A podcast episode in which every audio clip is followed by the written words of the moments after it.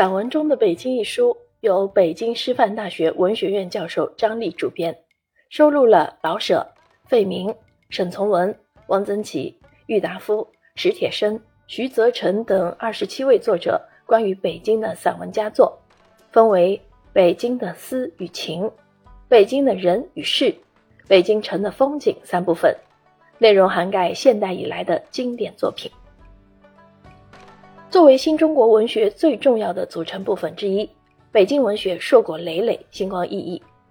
循着从现代北京走向此刻北京的文学脉络，书中选取了《想北平》《苦念北平》《陶然亭的雪》《上景山》《卢沟晓月》《我与地坛》《紫禁红》等名篇佳作，既呈现出北京城市风物景象，也流露出作家的思绪情感。体现出城与人之间的双向奔赴。